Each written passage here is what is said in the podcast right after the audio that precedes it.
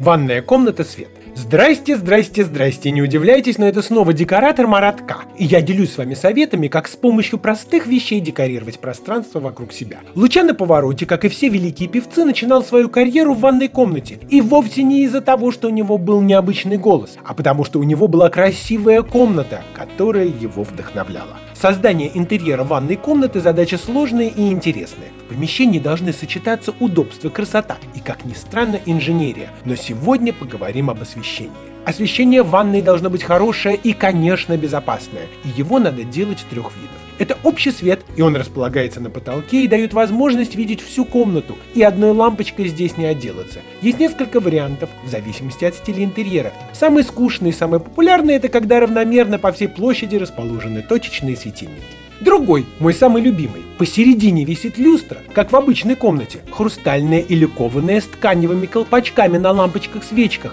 Но в этом случае на душевой все равно должен быть точечный светильник, иначе шампунь не увидит волос. Второй вид света – это средний уровень светильников. И в ванной комнате он располагается в том месте, куда мы смотрим на себя. Красим губы, подводим глазки, щиплем бровки, бреем щечки, то есть около зеркала. Потому что как бы много источников света на потолке вы не сделаете, они не смогут дать достаточно света на лице. В этом случае светильники надо располагать вдоль или сверху зеркала. От двух светильников до... Ну, это в зависимости от длины или высоты зеркала. Или проще, каждые 15-20 сантиметров.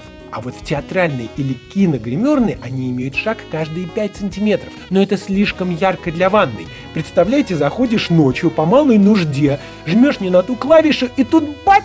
Светом тебя по башке. Здесь уж не малую, а большую придется справить. Кстати, о ночных походах в уборную, кому актуально. Это третий вид освещения в ванной комнате. Он горит всегда, круглосуточно, 24 часа. Это маленький, слабый, источник света, всего 50 люминов. Ой, а что такое люмины? Об этом я вам расскажу в следующем совете. С вами был декоратор Маратка. И помните, интерьер, в котором вы живете, должен быть красивым.